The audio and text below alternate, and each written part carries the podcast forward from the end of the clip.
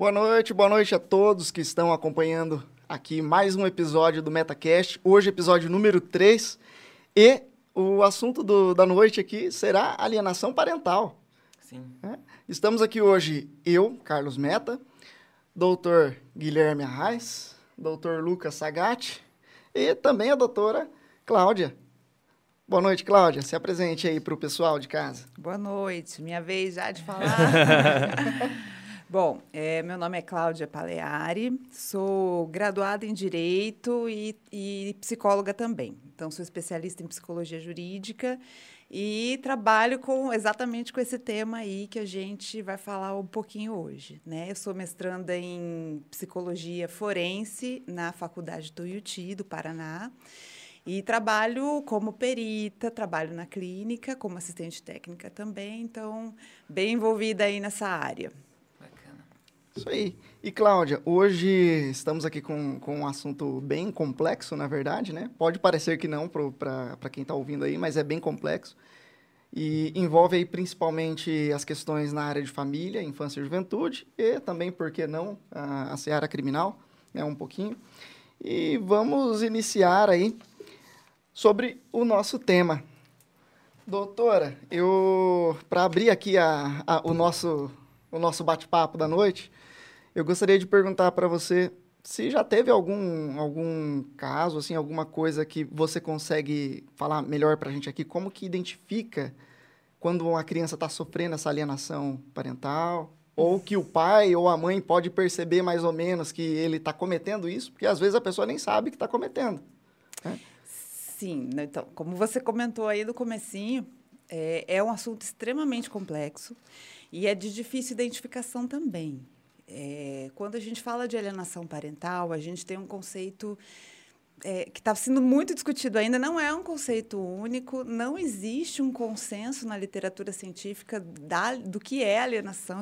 É, bom, existe, assim, o que a lei diz, a gente vai falar um pouquinho disso, né? o que está ali uhum. prescrito na lei, mas dentro da avaliação, como a gente avalia se está tendo essa. É, se o fenômeno está acontecendo ou não. Por quê? A alienação é considerada uma forma de abuso, de violência psicológica. Então, como toda violência, não existem sintomas específicos. Uma, não existe uma sintomatologia específica que vai falar, olha, não, com certeza é por conta de, um, de uma alienação ou de qualquer outro tipo de violência.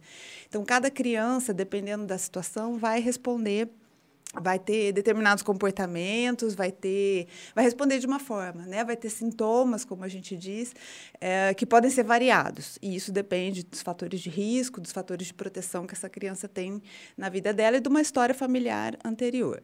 No caso da alienação parental, que é uma violência psicológica, mas é uma violência psicológica com uma tipificação muito específica, né? Então a gente tem aí alguns possíveis sinais que podem se confundir, por exemplo, com, com situações de violência real, né? que é o que as pessoas criticam a lei da alienação exatamente por isso, uhum. porque ela protege os possíveis abusadores. Né? Por quê?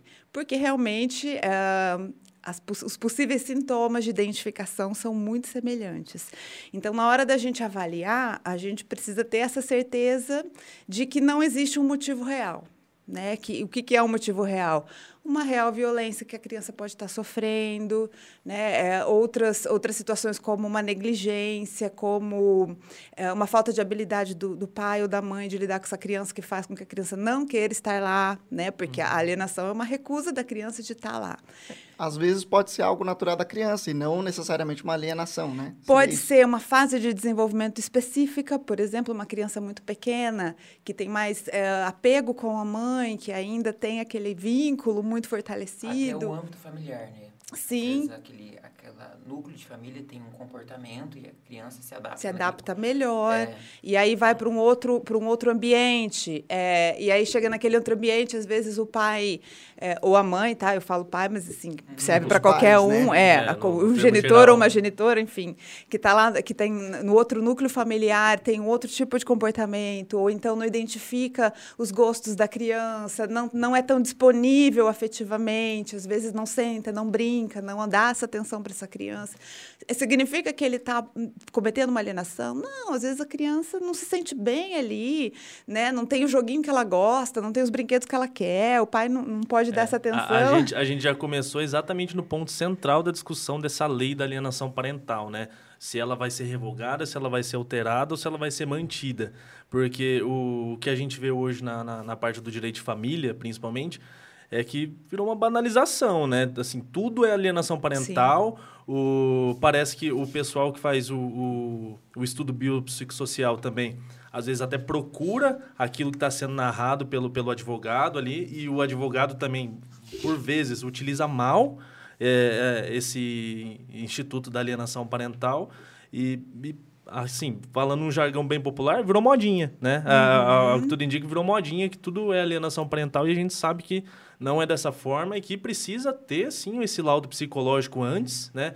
Para a gente ter certeza ali de como que tá, é, essa criança está agindo, os motivos disso, porque é, a, nós profissionais do direito não temos condições de identificar. Né? E por isso a gente necessita do auxílio de outros profissionais de, de, de conhecimento, como você, para a gente poder é, saber do que, que se trata de, um, de uma alienação parental, de um caso de maus tratos, de um caso de abuso sexual é, enfim, uma série de coisas. E é muito importante, é, desculpa, Lucas, é muito importante você falar isso, porque mesmo dentro da, da, da, comunidade psicológica, vamos dizer assim, existe, não existe consenso, existe muito desconhecimento. Uhum. Então, às vezes, aquilo que é alegado, você fala, a pessoa às vezes está perdida ali até na hora da avaliação. O que, que eu preciso olhar para poder saber se é um caso de alienação, porque às vezes você tem sintomas que são descritos na literatura que são muito parecidos, seja, seja de comportamento do possível alienador, seja da criança que é uma vítima da alienação. Uhum. Então, às vezes, aqueles comportamentos são muito parecidos. Por exemplo, o comportamento de um, de um pai ou de uma mãe protetora que, que pode desconfiar que o seu filho está sendo eh, vítima de algum tipo de violência, ele é muito similar ao comportamento de uma pessoa que está acusando de alienação. Então, é, os mesmos comportamentos de dificultar o acesso, de não querer que a criança vá, de desqualificar, isso acontece, mas porque esse genitor está querendo proteger. Porque ele identifica que ali pode ser um ambiente uh, em que a criança está sofrendo violência. Uhum. E aí é muito difícil, porque aí que entra o mau uso da lei. porque é, é muito próximo. Ficou muito vaga, é né? Muito, é, a lei é muito vaga. Na verdade, assim, ao meu ponto de vista, essa lei da alienação parental, ela acaba vindo como uma forma de complemento do nosso, do ECA, né? Que o ECA, na verdade, é uma lei bem é, enxuta, mas ao mesmo tempo completa, é bem complexa, assim, para falar bem a verdade porque ela pega ali até o âmbito administrativo, o, a parte processual mesmo, né, do, do, do, processo ali na vara da infância, uhum. e também pega a questão de crimes, né, cometidos contra a criança. E a alienação parental, nesse ponto, eu, eu acredito que ela é muito mal interpretada pelos profissionais do direito. Até porque essa é uma área, essa, essa área do, do ECA em si é uma área bem pouco estudada por nós, uhum. advogados, né? E eu vindo dessa área na minha época acadêmica e tal, eu consigo perceber bastante isso. Né? O, a alienação parental ela acaba sendo muito confundida pelos advogados, porque, como o Guilherme falou, vira modinha. Uh, a partir do momento que o advogado está fazendo a defesa ali do cliente dele, tudo ele quer jogar na, com desculpa de alienação parental, Sim. né? E às vezes, o, ou, seja o pai, seja a mãe, enfim, né? Aquela pessoa ali que está guerreando pela guarda da criança, ela acaba forçando a barra um pouco nesse ponto e às vezes acaba acontecendo até a, uma simulação de alienação parental, né? Muitas das vezes. Que a pessoa, na própria defesa dela, ela acaba fazendo parecer que existe uma alienação parental que, na verdade, não existe. Distorção, você diz, Exato, né? A pessoa faz é. uma distorção dos fatos para enquadrar, né? Isso, distorção do fato e às vezes também ela tenta incutir na cabeça do outro que aquilo está acontecendo. Sim. Né? Já, já vi casos a, assim. A, a, ideia de utilizar a criança como moeda de troca para você atingir Perfeito. o outro, né? É, é assim, a, a, gente vê que a alienação parental ela surge principalmente em processos de separação mal resolvidos. Uhum. É, então, se, se tem ali um é, aquele ex-casal não sente o luto, fica querendo criar pecuinha ali, é, querendo cutucar o outro, é lógico que ele vai ficar arrumando coisas para manter contato. É uma coisa até é, estranha de falar, mas assim, supera, né? Vai para terapia. É, é, acho que ele que está precisando de, de, de atendimento psicológico. Existem casos de alienação parental? Existem, então a gente tem que deixar isso bem claro. Isso, não, Sim. perfeito. Só que é muito difícil a gente conseguir analisar isso. É, é muito difícil a gente conseguir chegar a, a um ponto falar, olha, quando a criança faz esse tipo de, de comportamento, é que ela está sendo né, usada como instrumento pelo um dos genitores ou pelo responsável. Então, nós, como operadores de direito, temos muita dificuldade. E pelo que eu notei, o psicólogo também. Tem, porque, Porque ainda... você mexe com a mente, com o caráter psicológico. É difícil É muito chegar, subjetivo. É, chegar a uma linha concreta, né? Ó, na verdade, assim, é, é e não é. Né? Então, assim, o que, que a gente tem de, de, de pontos? Primeiro, sim, eu queria falar um pouco dessa questão do divórcio, né? Que é a- a- o que a gente fala da, da parentalidade e da conjugalidade, né? Então, a, a questão da conjugalidade muitas vezes interfere. E aí, quando a gente fala assim, ah, um casal que mal resolvido, que ali fica se cutucando, fica trazendo questões pessoais e colocando a criança no meio disso. Isso é uma violência para a criança. Ela sente e, é- e a gente eu falo assim, a separação em si pode ser dolorosa para a criança, mas é muito mais doloroso esse litígio e esse conflito. Essa Quando o divórcio é litigioso, né? É muito mais, porque ela fica no meio desse tiroteio. E isso é muito ruim para A a criança, criança. às vezes, acaba virando um troféu. Sim, e, e- é Aí uma que a gente- violência. aí que a gente chega no título do nosso podcast de hoje, né? Você prefere a mamãe ou o papai? Então, e colocar a criança nesse lugar de ter que escolher, Escolher. entre é, é, duas pessoas Que ela mais ama. que ela ama e que ela, né, olha, fidelidade, né? Isso é um dos pontos que a gente avalia na, na- numa, numa, numa perícia de avaliação, numa avaliação psicológica em relação à alienação parental, é isso, né? Ela, ela, ela se alinhou com algum deles, ela demonstra fidelidade total a um, rejeitando completamente o outro, porque uma criança que, até uma criança vítima de um abuso, de uma violência, ela tem ambivalência de sentimentos. Ela quer que a violência acabe, mas ela não quer, às vezes, chegar perto daquele, daquele agressor porque ele machuca, porque ele faz alguma coisa que ela Mas não ela gosta. mas ela sentimento. tem o afeto. É. Ela- existe o afeto. Então, acho que isso é uma coisa importante da gente olhar.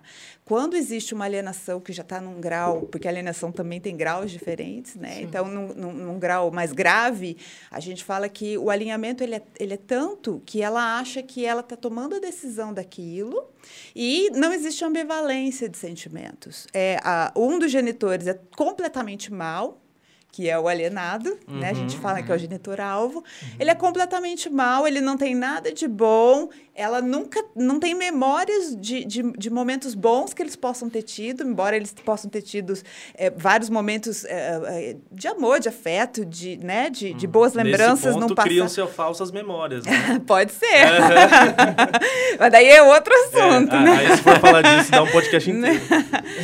Então, e, e, e quando é, ela tem. Quando. É, até perdi, ó, você me Ah, cortou. Meu Deus, perdão. É, a- essa questão de, de parentalidade e da, da- E da conjugalidade. Que um tem Então- uma figura mais né, pesada. Então, né? colocar a criança nisso, é. Então, essa ambivalência de sentimentos, ela, ela, quando ela aparece, isso já é um ponto, né? Claro, se é uma alienação mais leve ou moderada, ainda existe a ambivalência. Ela fica, ah, alguns, muitos pais, eu não sei, pais e mães, quando eu falo pais em geral, tá? É, não sei se vocês têm acesso a isso, mas é, eles relatam assim, ah, eu peguei a criança, no primeiro, segundo dia, ela ainda estava meio assim, ficou meio isolada, não queria vir, não queria, né, se- se- socializar aqui em casa, mas depois, no terceiro dia, ela já se soltou, já voltou a ser quem era. Então, você vê ali que o próprio convívio, o acesso à criança faz com que ela ah, volte ao normal, né? Que é exatamente o, ponto da alienação. Então, você dificulta, você não permite que essa criança chegue perto para que ela eh, consiga aí fazer o alinhamento total com esse alienador. A troca de núcleo familiar ali na, na, na guarda também, né? Faz a, a criança conviver com o alienado e criar uma, uma outra imagem. Porque por conta desse, desse atrito na, na, na relação conjugal, é, o, o pai ou a mãe cria a situação de que o outro é um, é um monstro. Mas assim, a- o fato do, do teu companheiro, da tua companheira, não ser um, um, bom marido, uma boa esposa, não necessariamente significa que, que é, um, é um, bom pai. um, bom pai, uma boa mãe. E, e, aí acaba deixando para a criança uma, uma sensação que, não, cara, nossa, ele traiu minha mãe, mas tá, isso não afeta você. Isso não afeta a relação pai isso, filho, é, né? Isso, é, é, um, é um pouco além. Lógico que pode causar um, um sentimento ruim, mas isso não deve ser colocado para uma criança. Não, não, eu, começa por aí. É, não, aí não que deve. começa a nascer a alienação, Ah, né? exatamente. Começa a Você- misturar você assuntos. Compartilhar esse tipo de assunto com a criança, né? Tá, tá bom. Um adolescente que, de repente, né? Às vezes, quando eu ia falar na questão da conjugalidade, é isso. Um casal que, às vezes, ainda está permeado de muito afeto, né? Ali, ali com muito conflito e, e, e, às vezes, escapa, vamos dizer assim, um comportamento alienador, um ou outro, que você fala, não, ó, tava com muita raiva, cometi o erro de falar para o meu filho mal da mãe. Ou né, a mãe falou mal do pai porque estava com muita raiva. Ah, é um comportamento? É, mas isso não configura a alienação. Bacana você explicar isso. Porque é, a alienação, para que ela aconteça, ela tem que ser sistemática. Né? É Ser reiterada, é, né? Ela tem que acontecer de forma sistemática. Então, um, um comportamento especificamente, olha, naquele dia ela fez isso, isso, isso, ou ele fez isso, e não deixou eu pegar.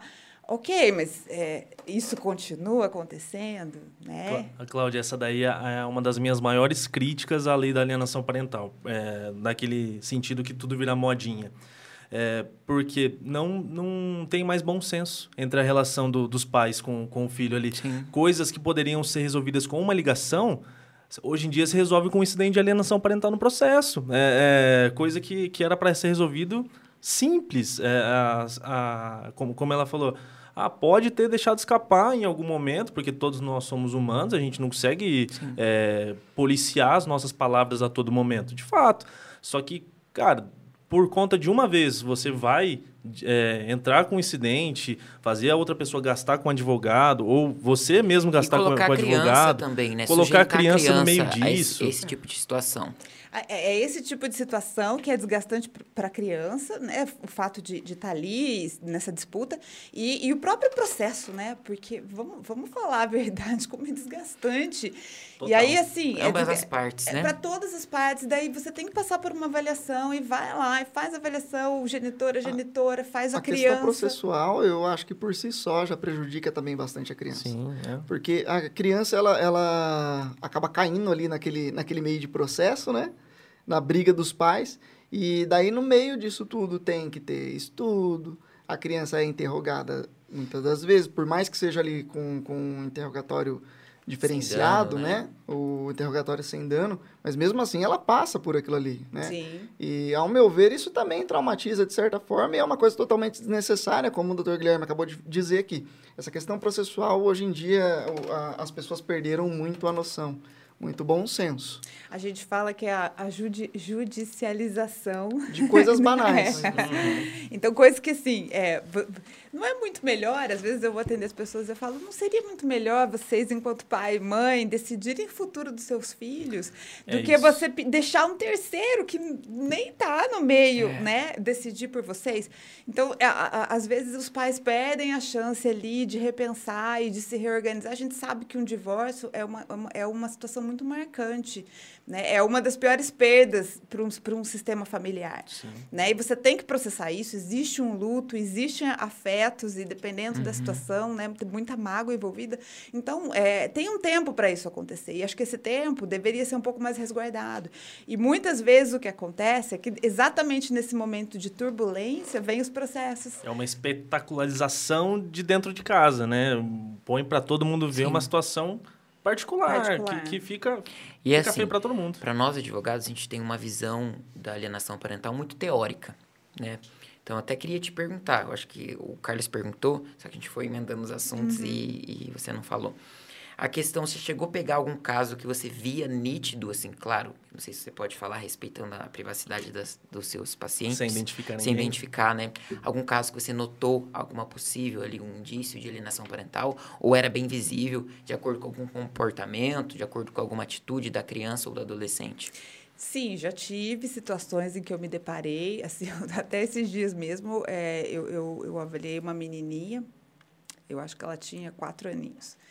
E aí, assim, ela chegou para conversar comigo, a primeira coisa que ela falou, Uh, ah, eu quero muito morar na casa da minha mãe. Eu quero ficar com a minha mãe. Então, é, eu gosto muito da minha mãe. E aí ela começou a repetir, assim. Você via que era, não era espontâneo. Decorado. Parecia exato, algo assim. É, o afeto não acompanhava, entende? Assim, e aí, claro, enquanto avaliador, você vai uh, conversando, vai desconstruindo, vai tirando foco. E aí era uma criança de quatro anos, então a gente. Você vai tentando quebrar aquela coisa que ela programou a falar, para ver se ela falava espontaneamente é, ou não. Você deixa ela uh, uh, relaxar. Fluir. Né? Deixa fluir.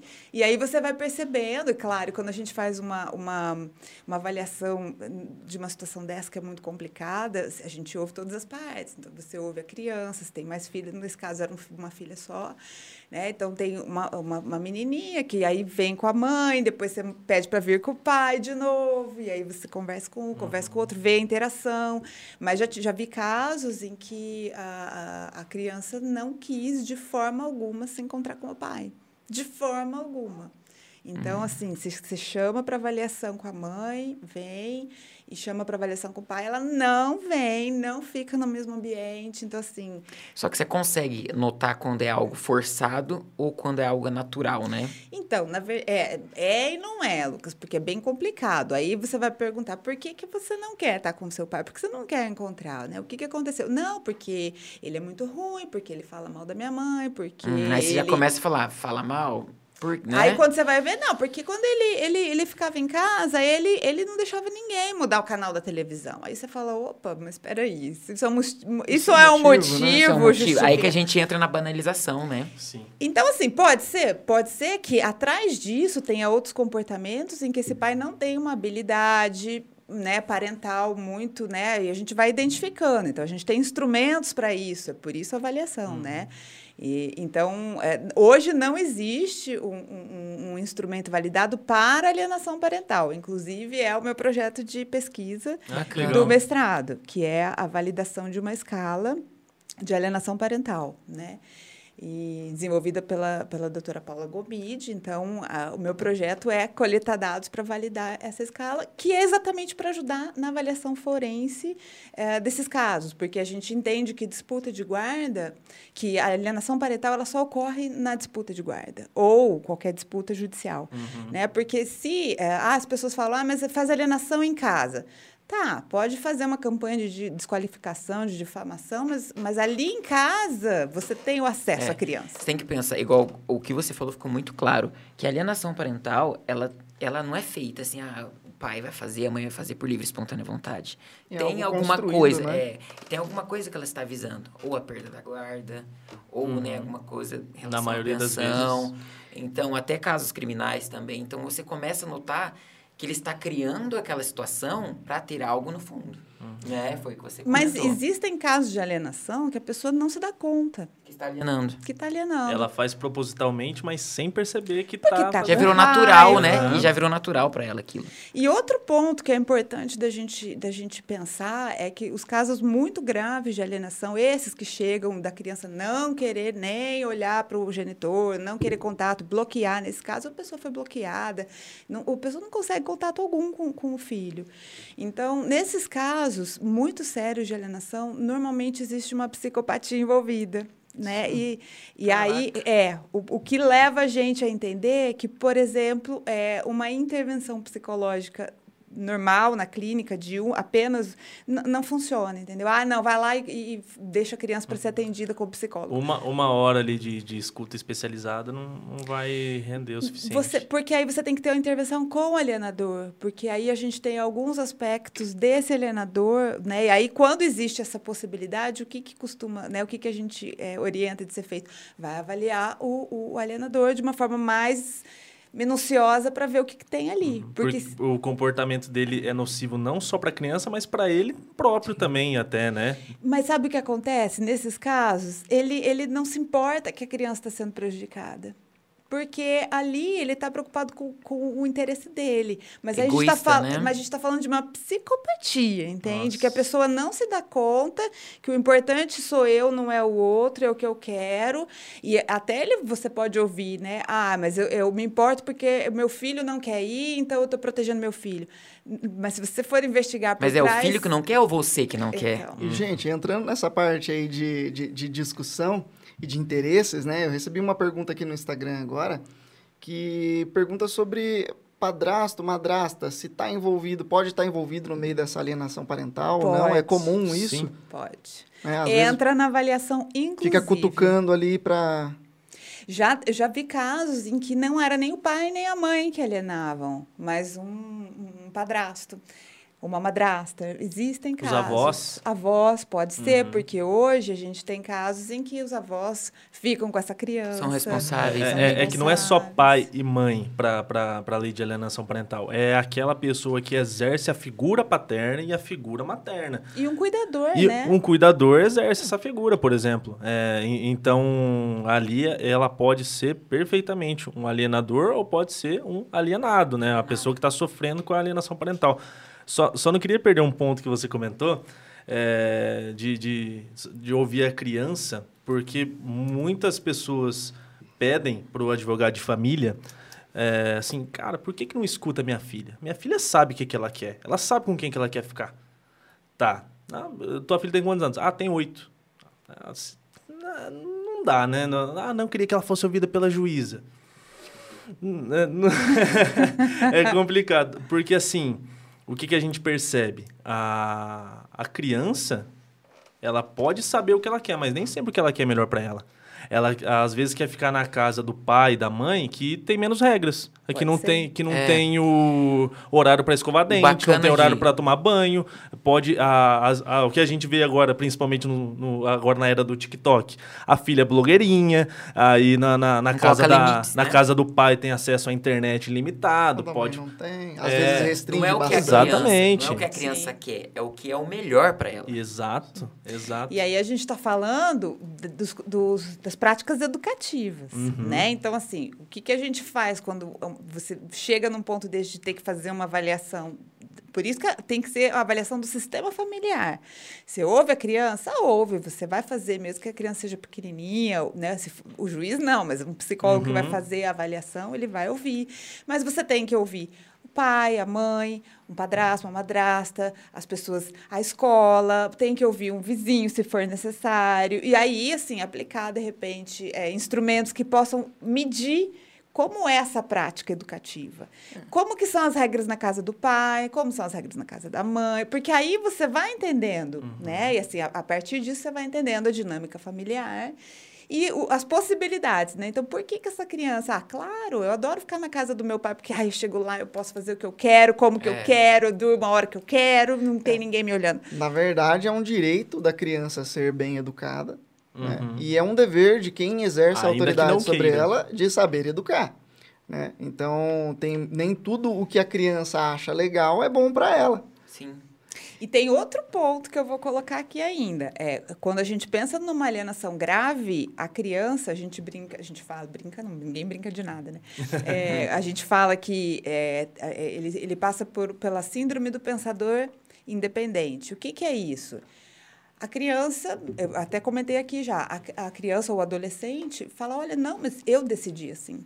Eu decidi que eu não quero mais ir para casa do meu pai, ou eu decidi que eu não quero mais ir para casa Ela da toma minha as mãe. Não, próprias decisões é, sozinha. mas assim, na verdade, é por quê? Porque é, foi feita uma lavagem cerebral ali, foi feito todo um trabalho em que ela acredita que aquele é o melhor. Nem ela própria percebe. Então, ela não entende a longo prazo o que, que isso está causando. Ela não entende que você está que está sendo impedido ali um vínculo que é importante para a formação dela, que é de um pai, de uma mãe, né, ou de um, uma convivência familiar que inclusive está previsto na legislação, né, o direito à convivência familiar. Então, tudo isso é importante para a formação dessa individualidade, né? E, e ela não tem a menor ideia disso. A gente fala que eles não têm essa ideia de, do, do que que isso o que que isso repercute no futuro de uma pessoa. E, Cláudia, abrindo espaço aqui para outra pergunta aqui do Instagram, Vamos lá. do Luiz dessa vez. É, quais- ele pergunta aqui, né? Quais as orientações técnicas da psicologia em casos de alienação parental de ambos os genitores? Acredito que ele quis é, perguntar aqui qual que seria a orientação, mais ou menos ali, que, que a psicologia instruiria os pais, né? Em casos que, que é observado uma alienação acontecendo ali. Engraçado você falar disso, né? Outro dia eu estava lendo um estudo muito interessante, não é aqui do Brasil, sobre uh, essa prática de alienação, que normalmente onde existe um fazendo alienação, também existe o outro. Nunca um é 100% isento, né? Até porque um quer revidar o do outro, né? Interessante. Né? Muito, eu achei muito interessante, porque não é uma coisa que a gente para para pensar. É mesmo. Talvez tenha aquele que evidencia um pouco mais, mas assim, é, é muito comum que, que a prática daí seja concomitante. Né? Difícil então, que um seja o anjinho e o outro diabinho só, né? É, e isso apareceu nesse estudo, eu achei extremamente interessante. Que legal. Nunca tinha pensado nisso também. É, mas se você for prestar bem atenção, é, é que eu não sei se vocês, enquanto advogados, se teriam essa oportunidade, uhum. mas enfim. E aí, assim, é, o que, que eu posso dizer? Vai todo mundo para terapia. Vai todo mundo. Acho que tem que ter ali Vai uma inter... garota. É, Sim. mas uma intervenção familiar, eu, eu acho que precisa ali. Né? Pessoal, individual de cada um e familiar.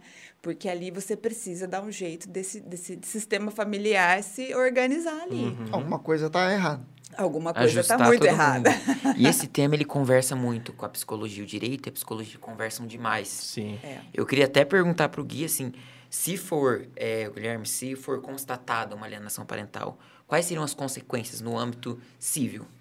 Cara, Sim. ó, no. Pra saber a gravidade, porque a gente está falando de alienação parental, uhum. se ela uhum. for constatada de acordo com o psicólogo, né, e até o próprio juiz verificar que houve com a avaliação psicológica, quais são as consequências disso, para as pessoas verem o tamanho da gravidade que é esse tema também. Ó, é, caracterizado uma alienação parental no processo, o juiz vai poder inverter a guarda, que é, que é uma das medidas mais é, fortes que, que tem a, a, a, né? é, que tem a se colocar, até a suspensão do poder familiar, é, deixar aquela, aquele pai, aquela mãe ali sem poder é, mandar na criança por um na, tempo, na, por um tempo é, determinado, pelo menos durante o processo, é, aplicação de multa, é, até uma simples advertência uhum. seria possível, caso seja um caso de alienação parental leve, a indicação de fazer um acompanhamento psicológico, é, é, esse tipo de, de, de, coisa que pode acontecer. Mas, assim, co como, como eu demonstrei, não exatamente na ordem correta,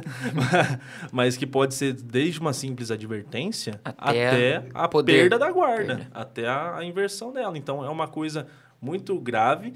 É, infelizmente, por conta da, da, da morosidade do nosso poder judiciário, a gente vê que as situações de, de, de, alienação parental elas são urgentes, assim como execução de alimentos, uma série de coisas.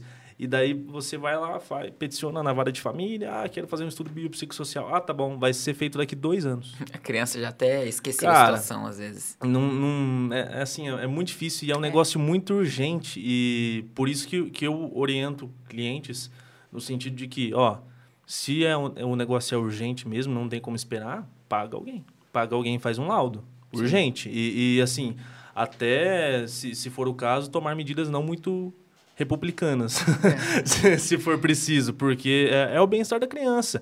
A gente vê que, ah, sim, a, a lei da alienação parental está ali para que o alienado não, não seja é, privado do contato com a, com a criança. Só que se o alienador está tá causando, está sendo nocivo para aquela criança, ela tem que ser obstado que ser aquele, aquele né? contato com, com ela. E precisa ser urgente. A, a, tem algumas alterações legislativas já prevendo que liminarmente, por exemplo, né, é, é, é, o juiz não pode inverter a guarda em caso de alienação parental sem escutar a outra parte. É uma coisa que, a, a primeiro princípio, você olha e fala assim: ah, não, tá bom, justo. Só que às vezes não dá para esperar. E, e, e, é, e, é, muito complicado, porque que nem é no muito caso devagar. Da Lei Maria da Penha, né? Porque às aí... vezes ela está sofrendo um risco e tem que ser rápido. Exato. E aí, Guilherme, também pegando nesse ponto aí que você colocou, eu, aí eu, eu, eu me perguntaria assim: e se for mentira? É, porque para ser decidido assim logo Por isso cara, que não pode mais sem ouvir a outra é, parte. É algo muito perigoso é porque às vezes pode ser mentira. E daí a gente também sairia um pouco ali do ramo civil, né, do direito de família e, e da infância, e já adentraria até, porque não, na, na, na, seara criminal ali um Sim. pouco, né?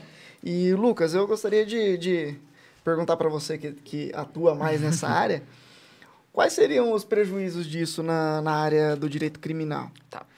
Primeiro, a gente tem que ter uma noção que a lei da, da alienação parental não trouxe nenhum crime. Então, alienação parental não é crime, tá? Então, ela não está tipificada no Código Penal, nem na lei de alienação parental, muito menos no ECA. Então, alienar a criança e ela a, a, falar algum tipo de situação não é crime. Mas ele pode ser penalizado por outros crimes.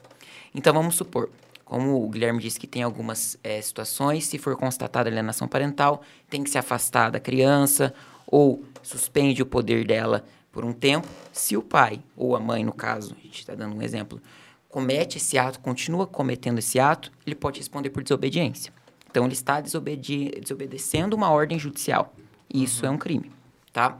Mas o outro reflexo muito grande é em relação aí à situação de falsos, né, falsos, é, imputações falsas de crimes. Então a gente estava conversando sobre isso. A alienação parental ela não, não chega só no âmbito civil, mas também no criminal. Vamos supor, se um genitor ou uma genitora fala, olha, fala que o pai fez isso com você, que o pai abusou de você. Imagina como isso vai gerar um reflexo tão grande. Não, não estamos generalizando, é, pelo não, amor de Deus. Mas tá? é uma situação. Esclarecendo para a audiência. Mas pode acontecer. É, mas pode acontecer. E se for constatado que isso é uma mentira, vamos supor que chega uma, uma sentença absolutória ou futuramente com uma revisão criminal, o Ministério Público pode oferecer denúncia por de, é, denunciação caluniosa. Agora, se não chegou a gerar uma ação criminal, pode responder por calúnia, que é um crime contra a honra. Uhum. Porque, querendo ou não, está trabalhando com a honra de uma pessoa. Imagina você ser acusado de ter abusado do seu próprio filho ou da sua própria filha, né? e não vai responder por nada. Então também tem outros crimes. Mas o crime de alienação parental não existe. Teve um projeto né, nessa própria lei da, da alienação parental, teve um projeto de incluir um, um crime lá no ECA, só que o presidente da República vetou. Mas por que Lucas vetou? A gente tem que pensar. A alienação parental já traz várias consequências, tanto na área civil, na área administrativa, várias consequências para o alienador e o alienado.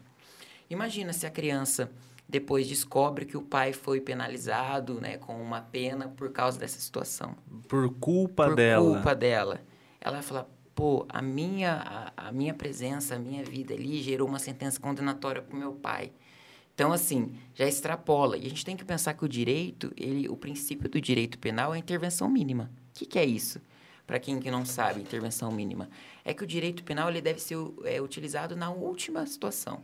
Então, se a área civil não conseguir resolver, se a área administrativa não conseguir resolver, aí sim, nós aí temos que acionar o direito penal. Então, a gente tem o crime de desobediência, se ele não cumprir.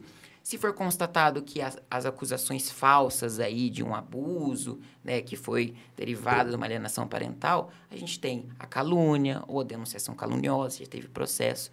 Então a gente tem que pensar isso. Não usar o direito penal assim como qualquer situação. Inclusive, não só vai dar reflexo criminal, como também o pai ou a mãe alienado, alienada, pode entrar com um pedido de indenização por danos morais sim, nesse caso, sim. já que a denunciação Vocês estão dando um monte de ideia aí, hein? Não, mas, ó, mas, é, mas, inclusive eu oriento a entrar, porque é, é sacanagem fazer uma acusação leviana, né? E, é, prejudicar o outro pai, a outra mãe e, e ficar por isso mesmo. Não, né, já, já que Entrou para rachar, sabe por que acontece isso? Só, só, interrompendo vocês um pouco aqui, ó. Vocês estão falando temas importantíssimos aqui, né, galera? ó, Sueli Cândido mandou ali no YouTube. Uma amiga mandou o link dessa live. Sou conselheira tutelar do primeiro mandato. Importantes informações estou adquirindo com vocês. Olha só, que bacana. para vocês verem que de Obrigada. repente é, esse tipo de assunto é complexo até para o pessoal que trabalha na área. Sim. Né? Uhum. Muitas vezes. Sim. E essa, essa questão que a gente estava falando, voltando ao assunto... Do criminal. Do, do criminal é, que a gente pensa, ah, mas por que acusaria alguém falsamente por um crime, né? Nessa questão da alienação parental. É que o pai e a mãe, ou os responsáveis pela criança ou adolescente, esquecem as consequências gravosas que existem por trás do direito penal. Então, falar assim, ah, menciona, um, gente, é um, é um caso hipotético, tá? Menciona que a mamãe passou a mão lá. Acha que falar isso na delegacia não vai dar nada né? Então isso gera uma consequência, começam investigações, começam investigações, depois lá a outra parte, o acusado recebe uma denúncia de estupro de vulnerável. Sim, porque... Não é simples. Eu já, já escutei muito falar assim, ah, é só ir lá na delegacia e tirar a queixa. Gente, isso é um absurdo, né? Não, tá mexendo com o menor, né? Sim, tá mexendo com o menor. Você não tem o, Não tem mais o controle. aquele que registrou o boletim não tem poder de ir lá, "Ah, vamos tirar aqui, já resolveu, não tem nada. Agora a gente está num processo criminal. E daí o prejuízo é duplo, né? Acaba Sim. com a vida tanto da criança que tá passando por aquilo ali, quanto a do acusado. Sim, porque uma, uma, uma simples acusação de passada de mão de um menor de 14 anos está estupro de vulnerável. É, já é estupro. uma pena de 8 a 15 anos, ainda com causa de aumento. Então, olha como que isso é gravoso. A gente tem que tomar cuidado. Aí eu volto no ponto, né? Eu acho que o- um genitor, um- uma pessoa que, um cuidador ainda que seja, que, que submete a criança a uma situação dessa, ah, eu, eu já, já mandaria para uma avaliação psiquiátrica, porque deve ter uma psicopatia aí junto, porque é, é muito grave. A gente vê nos casos de crianças que sofrem violência, elas têm, elas sentem culpa, né? A gente tem Sim. muito o fenômeno da retratação, porque a criança ah, fala, conta, revela ali um abuso, uma violência, e quando vê o tamanho do, do, do- problema que, que foi criado ali por aquela revelação, eh, e ela não queria, às vezes, que aquele pai fosse eh, penalizado, fosse preso, enfim, não queria a destruição da, do- da família dela, eh, ela, ela tenta voltar atrás e, e retira, né? Se isso numa situação real.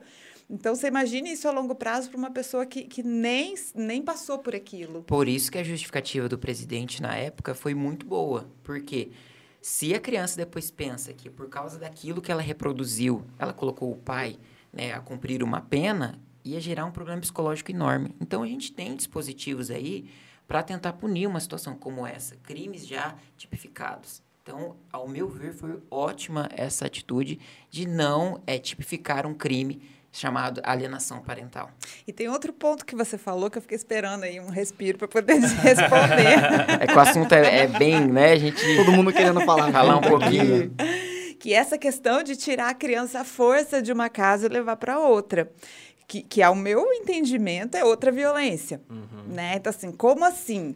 Por mais que você diga, não, mas ela está sendo submetida a uma situação, ela não entende que aquilo é, é prejudicial para ela. Tá, mas também ser arrancada do lar que ela conhece, que naquele momento ela entende como, como um ambiente seguro, Seguro. onde tem uma pessoa ali que, que é o tudo dela e de repente é retirado para ir pro- exatamente para o lar daquele que é o monstro, como a gente denominou aqui, é, é extremamente traumático, invasivo, difícil, né?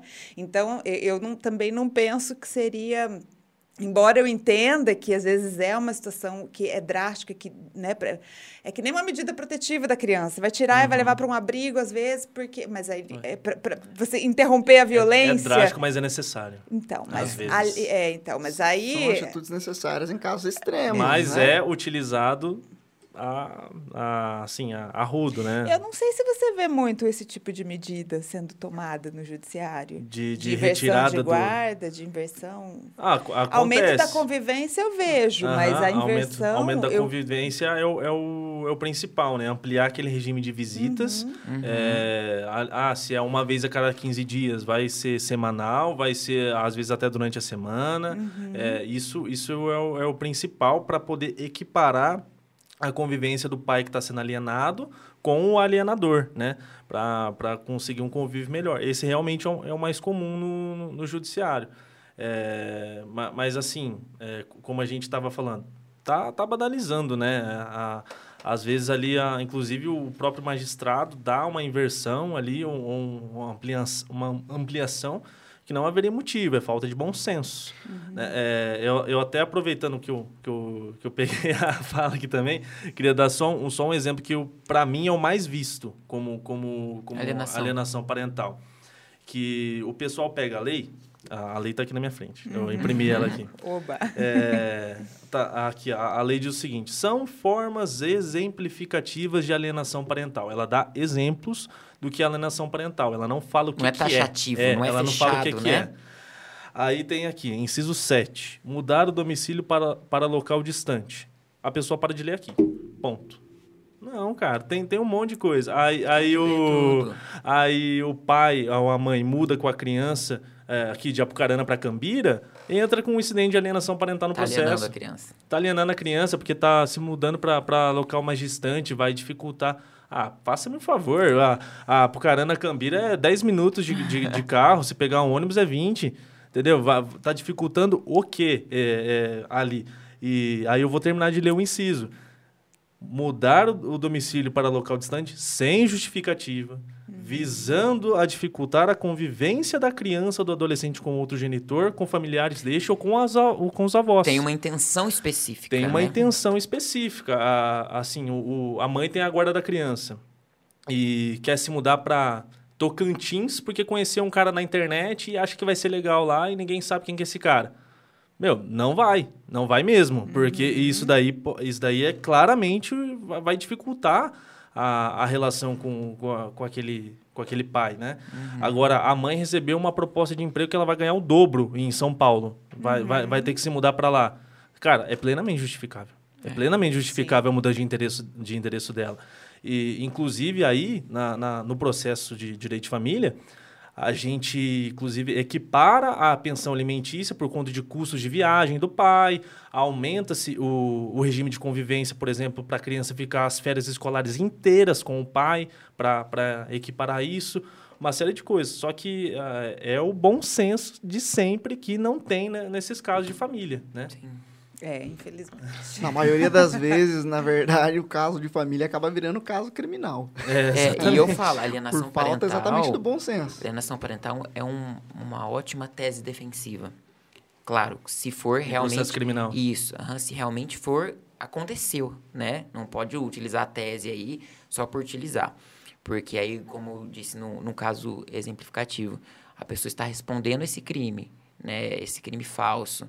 E o que, que ela precisa comprovar? Ó, que eu não fiz isso e por causa disso que estão me acusando.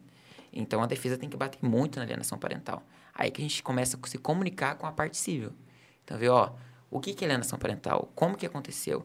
Vamos tentar produzir isso dentro da esfera criminal também.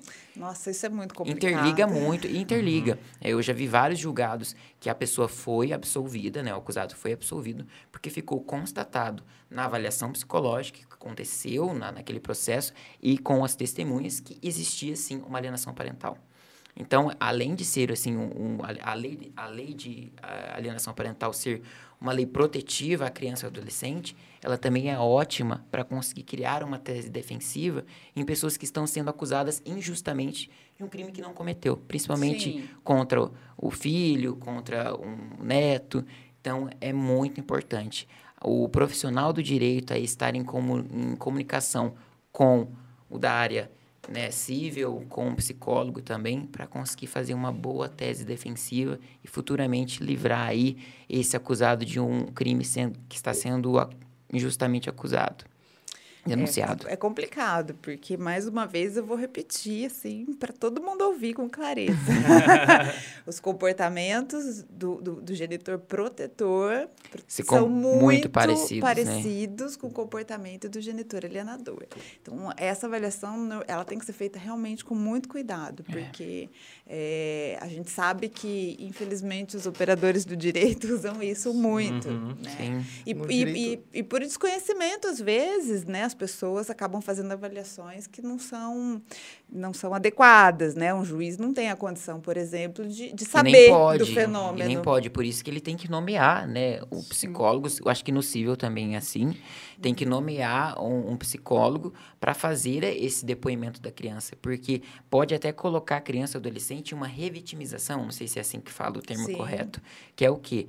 A- expor a criança a ficar perguntando aquilo e ela ficar falando, e às vezes até criar algo que ela nunca falou. Então, o psicólogo ele vai conseguir orientar melhor. O- A gente sabe que o magistrado não tem. Ele é formado, ele faz o concurso, mas ele não tem noção de psicologia, não tem noção de Sim. engenharia, não tem noção de medicina. Então, ele Nem é precisa. obrigação. Por é, isso a perícia. por isso que ele precisa de um profissional capacitado. Na verdade, isso. no direito de família, e quando acaba ficando mais grave a situação no, no direito da infância e juventude, praticamente todos os trabalhos são multidisciplinares. Né? Bacana. Então, não tem como só o juiz, só o promotor e só o advogado, ou os três juntos, situação. decidirem a questão de forma mais acertada para a criança. Né? Então, acaba sendo ali necessário um psicólogo, no mínimo um psicólogo, né? Por isso, isso- quando não, não inclui psiquiatras, enfim. Por isso que a gente tem toda a rede de apoio, né? A criança e o adolescente. Tem, tem o SAI, tem o CRAS, o CREAS, Sim, da, a dependendo do, de do proteção. município, a rede de Conselho proteção, tutelar. conselho tutelar. E a gente Todos os entrar- órgãos super A importantes. gente entrar nesse assunto, para não falar que a gente está fugindo muito, porque eu, eu entrei e a gente entrou juntos nesse assunto, nesse tema. Porque não é o advogado que vai identificar a alienação parental. Não. Não. é o juiz. Claro que o juiz vai decidir de acordo com as provas ali contidas no processo. Mas vai precisar de um profissional capacitado. Aí que entra o psicólogo, ou até mesmo é, psiquiatra, no caso, não sei se talvez poderia entrar, mas eu acho que mais o psicólogo, porque ele que vê o comportamento. É porque, né? é, porque Ele nesse que vai- caso é a dinâmica familiar. Isso. né? Ele que vai ter a, a noção mais de contato com o caso prático. Para aí depois o juiz conseguir analisar se realmente houve alienação parental. Então, assim, ao meu ver, não cabe o advogado em si, ele pode falar como, como nós falamos aqui na lei. Esse tipo de conduta pode configurar. Mas ele, a criança e o adolescente precisa passar por um, por um eh, profissional capacitado e totalmente formado naquela área para conseguir identificar o que seria aliena- alienação parental. Aí sim, com as provas nas mãos dos advogados, do, do magistrado, ter essa, esse poder de falar, ó, vai perder a guarda, vai fazer isso, vai fazer E aquilo. Lucas, me surgiu uma dúvida agora aqui, principalmente agora que você está falando aí da, da parte criminal do, do assunto. Aham. E se esse descobrir que foi mentira, descobrir que foi alienação parental, vier tarde demais? Né? Digo ali, depois da, da condenação já do, do sujeito, né? É tarde demais, né? Eu falo que no, no direito processual penal tem uma peça que eu amo, que é chamado de revisão criminal. Não vou entrar em detalhes técnicos porque é, é um pouquinho complicado. Uma pessoa, quando ela é condenada por um crime, vamos supor aí, vamos colocar o exemplo dos crimes sexuais. Vamos dizer que aconteceu uma situação de alienação parental, a tia falou que o, o- a sobrinha falou que o tio abusou dela, né? E depois, quando ela assumiu a maioridade, depois de anos, ela vem e conta toda a verdade. Ó, na verdade foi uma pessoa da família que pediu para falar para prejudicar porque tinha raiva. E aí? Ele vai continuar com essa condenação? Não. Existe essa revisão criminal, o qual ela busca conseguir a absolvição ou uma redução de pena com provas novas ou aquelas provas que foram eh, produzidas no processo antes eram falsas e conseguiu reunir, conseguirá reunir nesse, nesse processo, nessa ação autônoma, para conseguir buscar uma absolvição e não deixar aquela injustiça. Existe um caso muito famoso, não vou lembrar o nome da escola, não sei se vocês lembram, escola, não vou lembrar. Não é de São Paulo? Não, Não vou Ué. lembrar o nome. É, tá na ponta da Vai, linha. vai, vai contando aí que a gente que diz que, que os professores eh, estavam abusando das crianças. Você lembra desse caso, né? A gente comentou, abusando das crianças. E eles foram condenados. E depois, anos se passaram, as crianças falaram que nunca aconteceu isso. Então, assim, é claro que o julgamento midiático que a gente fala, a mídia julga antes de ter uma sentença criminal. Então, quando você responde um processo criminal voltado aos crimes sexuais, a mídia já te julga, a população já te julga sem uma sentença. Você já começa condenado, na verdade. Sim, e daí começa- você tem que correr atrás da absolvição. É, você consegue, com a revisão criminal, se conseguir essas provas novas ou comprovar que aquelas provas eram falsas, talvez uma absolvição. Mas aquilo vai ficar sempre marcado para você. É. As pessoas vão olhar para você e vai comentar. Então é muito triste, por isso que a gente tem que tomar cuidado, principalmente quando envolve alienação parental. Aquilo vai trazer consequências psicológicas, né, Cláudia?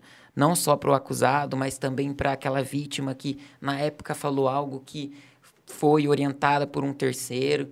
Então é muito triste. Mas tem chance sim com uma revisão criminal. Não pense que tudo está perdido. Graças a Deus aí o legislador previu essa, essa hipótese para ajudar em casos como esse que nós supostamente eh, colocamos aí como exemplo. Excelente. Eu, eu- eu queria fazer uma pergunta para Cláudia. Manda. É, é, assim, tem algum ponto, eu sei que vai, vai, é, vai ser complicado, mas, mas tem algum ponto é, que você consiga, por exemplo, explicar para gente, para a pessoa em casa, talvez tentar identificar a diferença de quando é uma alienação parental ou quando é uma situação de, de, de abuso ou de, ou de maus tratos? Tem alguma coisa que a pessoa pode perceber ou é só com o psicólogo mesmo? Olha, Capciosa essa pergunta. muito. muito, até porque é, não existe é, uma única forma da criança reagir, por exemplo, a um abuso. Né? Então, aí, o que, que a gente fala? Porque a, a, a alienação é um abuso também, psicológico. Uhum. Então, ah, a criança teve lá uma alteração de, de comportamento, regrediu, voltou a fazer xixi na cama, ou aí, no caso da alienação especificamente, não quer sair, não quer ir para casa do pai ou da mãe, se uhum. recusa, uh, enfim, chora. Vocês lembram desse caso que aconteceu há pouco tempo atrás, que a criança é, foi Ai, como que é o nome do menininho? O Henry. Isso. Uhum. Nesse caso, quando, quando foi relatado depois que a criança chorava, dizendo que não queria ir para casa do pai de jeito nenhum. Né? Então, Quer dizer, é, isso é suficiente para a gente achar que está acontecendo alguma coisa, que é alienação? Pode ser alienação. No, na casa dele não uhum. era alienação, não era, era, era, grave, era, era né? violência uhum. que ele estava uhum. sofrendo. Pode ser pelo, pela, pela relação de apego que tem com a mãe, porque ele era uma criança pequena. Então, é muito difícil. Uhum. Né? É, o que, que, o que, que eu penso? É, na dúvida, se, se teu filho está chorando muito na hora de ir, senta, conversa, não manda sabe assim, traz o pai então, traz a mãe, traz o outro genitor para entender o que está acontecendo, falar, olha, não está querendo, o que está acontecendo? Eu sei que é difícil porque eh, nessas situações, muitas vezes, se, se é o abusador, ele não vai querer respeitar, ele vai querer que vai. Né? Uhum. Se é o alienador da mesma forma, ele vai querer que vai. Então a conversa vai ser muito difícil. É, então, assim, eu... É difícil ter um diálogo, né? É difícil ter um diálogo, porque você, você é já está é nessa... É uma ocasião que demanda um tato que às vezes a gente não tem, né? Uhum. É muito difícil. Então, Sim. assim, é, é, nessas situações, às vezes, é, bom ter alguém para você fazer uma intervenção, né? Na Buscar... dúvida, acende o farol para as duas hipóteses, né? Sempre. Né? E eu acho que se está com dúvida do que é, eu acho que precaução é sempre bom, né? Uhum, com certeza. então, busca as medidas cabíveis, vai atrás de um advogado para se precaver em termos de. de, de... Eficácia preventiva, a gente é, fala. É, e, e, também aí de um psicólogo que pode fazer uma intervenção, que pode entender o que está acontecendo, se não está no processo ainda. Então, o que está acontecendo? Deixa eu levar para fazer uma avaliação. Eu recebo muito caso de avaliação. Olha, está apresentando esse esse comportamento, eu estou desconfiado. Faz uma de avaliação. Algum abuso, alguma coisa, né? né? Eu posso fazer uma avaliação. Então, assim, são avaliações diferentes. É diferente de uma avaliação no meio de um processo que você vai fazer uma avaliação de alienação. Nesse caso, eu recebo a criança, faço uma, uma avaliação das condições psicológicas da criança, emocionais, eu vejo o que, que ela traz de, de conteúdo, de dinâmica, né? Relação com o pai, relação com a mãe. Eu tenho, eu estou atendendo até hoje, tenho, estou fazendo uma de uma criancinha de três aninhos, é pequenininho, a, a linguagem é super complicada. Então, como é que você vai identificar? Uhum. Né? Então, assim, são situações muito delicadas. E eu acho assim, se é um, um, um, um genitor protetor, ele vai atrás das formas melhores possíveis para aquela criança. Uhum. Mas eu já vi gente falando, pode, pode entrar com o processo que for que eu respondo, mas eu não vou mandar meu filho porque eu acho que está sendo abusado. Voltamos ao bom senso. Voltamos ao bom senso é, de novo. a gente a vê falta muito, do bom senso, na verdade. A gente vê muito pai e a mãe querendo identificar como assim, não, eu vou achar o que o que está acontecendo e esquece de procurar um, um psicólogo e o, o, advogado, né? Já vai lá no, no, na delegacia relatando uma situação de abuso, uma situação de, de violência, aí que a gente entra nas consequências. É, nas Calma, consequências. será que realmente não foi outra coisa? Será que não foi uma situação que você está pensando que é, mas não é? Claro que pode ser que uhum. aconteça também. E eu vou contar uma coisa que é muito importante para vocês psicólogo não é Deus. Como nós também não, a gente fala. Pessoa. Não é santo milagreiro, né? Gente, porque às vezes a pessoa chega, assim, isso serve não só para cliente, assim, até no judiciário mesmo. Olha, eu quero um, um laudo conclusivo me dizendo se sim ou se não. Você faz o possível para você ter, verificar os indícios indicativos, mas às vezes é impossível sim. de você dar uma resposta conclusiva. Ah, e, e, e sobre o que o Lucas falou, é, essa, de novo, entra aí a minha crítica sobre a aplicação da, da lei, lei, Da, da alienação parental. Falta muita reflexão no operador do, do direito para saber usar. Cara, é, eu vou acusar uma pessoa de, de um abuso sexual é, sem, sem um laudo psicológico, eu vou, eu vou fazer um boletim de ocorrência. Voltado à alienação? É, né? é, é, num, num caso de alienação parental que a gente está comentando aqui, é, é, é, muita responsabilidade você denegrir a imagem de uma outra pessoa sem, sem ter conhecimento do que você está falando. Sim. Tem, tem a, tem a, a decência e tem a decência e tem a paciência de, de arrumar um, um laudo um psicológico, um parecer de, de um profissional capacitado para entender melhor o que que pode ser aquela situação. Não saia fazendo denúncias que você não sabe, até porque senão depois vai virar aquela ou calúnia. caluniosa ou calúnia que o Lucas estava comentando. Pode levar invertida depois. Pode levar uma Leva invertida. E talvez até o dano moral aí depois. Sim, sim. E, e vem. Eu, eu, senti, eu senti ali que tem propriedade. Se contou é porque tem história. É, eu achei. Muito consistente achei. esse bem. Gente, o tema aqui tá, tá interessante pra caramba, né? E aqui, se deixar, a gente vai longe, mas já estamos aí beirando uma hora de Você programa. tá brincando que já bateu uma hora. Já passou uma hora. Você tá doido. E o... Vamos fechar aqui. Alguém mais tem alguma... alguma... Alguma, algum apontamento para fazer? Eu, não, eu só queria deixar assim al- algumas dicas em relação que quando acontecer alguma situação dessa, procure seu advogado de confiança, procure sua psicóloga. Então, assim, tome cuidado com a situação, como o Guilherme disse e a Cláudia também, todos nós aqui falamos. É, não, não banalize as coisas. Não é porque o filho falou que o papai é, falou aquilo da mamãe que você já vai querer entrar com um incidente de alienação parental, vai querer registrar um boletim de ocorrência. Então, assim, tome cuidado com as consequências que isso pode gerar. Então, procure seu advogado, procure uma psicóloga e só tome a- essa, essa atitude depois que você tiver aí fundamentos e provas. Ah, tá correndo essa situação? Grava, filma, vai guardando, mostra Colha pro as provas Isso. necessárias. Mostre para o seu Isso é muito advogado, importante. mostre para sua psicóloga. Não vai falando para os quatro ventos, não tome nenhuma atitude precipitada, porque talvez você pode levar essa revertida, tanto no aspecto civil quanto no aspecto depois psicológico, criminal. Tome muito cuidado. É um tema que é cauteloso, a gente tem que tomar muito cuidado, que pode gerar prejuízos não só para você que está cometendo esse ato, ou para o outro genitor ou genitora que está cometendo o ato, mas principalmente não esquecer a peça principal de tudo isso, que é a Que é a criança. criança.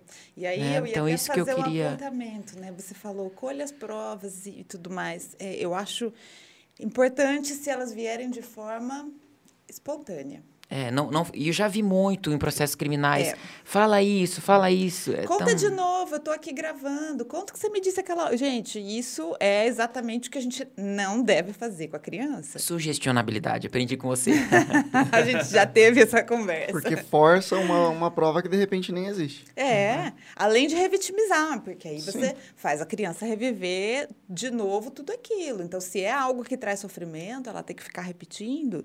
Né? Se não é, você pode implantar uma falsa memória e a gente vem. A na alienação parental se torna uma falsa memória. Mas temos, eu- temos que agendar um podcast É aqui só para falar falar. das falsas memórias. De né? novo, todo Isso mundo gosta falar. desse já, assunto. Já vai ficar o convite aqui pra gente Ah, eu- fazer um outro assunto sobre falsas memórias. Vamos fazer. Super Mas meus, aceito. meus apontamentos são esses. Não sei se vocês querem falar alguma coisa. Só tomar mas- cuidado muito com as coisas. Com certeza. Eu só tenho um bom senso. É, acho que é a palavra Esse é do podcast. importante. Em todas as áreas, né? Aham, é só isso. Pessoal, então é isso. Esse foi o nosso terceiro episódio. Espero que todo mundo que esteja assistindo aí ou ouvindo, né, depois, tenha gostado. Ficou alguma dúvida, pode mandar lá nos nossos canais de pela internet. Ah, qual que, Estamos qual que é o teu. Instagram, É. Cláudia? Cláudia, se quiser agradecer também, né? Não, eu quero agradecer o convite, quero, acho que foi muito produtivo, sempre muito prazeroso para mim falar. É, não que eu goste né, das coisas ruins que acontecem, Mas é uma mas honra assim, te do, é, do meu trabalho, gosto muito, faço com muito amor, com muito cuidado. E meu Insta é de Paleari, mas pode me procurar lá, Cláudia Paleari, deve aparecer também. Obrigada, gente. Estou à disposição para uma próxima. Foi uma aula. sempre. Obrigado. É, nós que Agradeço. agradecemos. Agradeço a presença de todos aqui também, especialmente a doutora Cláudia. né? Trouxe bastante relevância aqui para o nosso assunto No- hoje. nossa primeiríssima convidada. Primeira É convidada. É verdade. Sinta-se honrada. que honrada. honra. Gente, então é isso. Até o próximo episódio. E Boa noite. Boa noite. Boa Até mais. noite, Tchau, até tchau. mais. Tchau, tchau.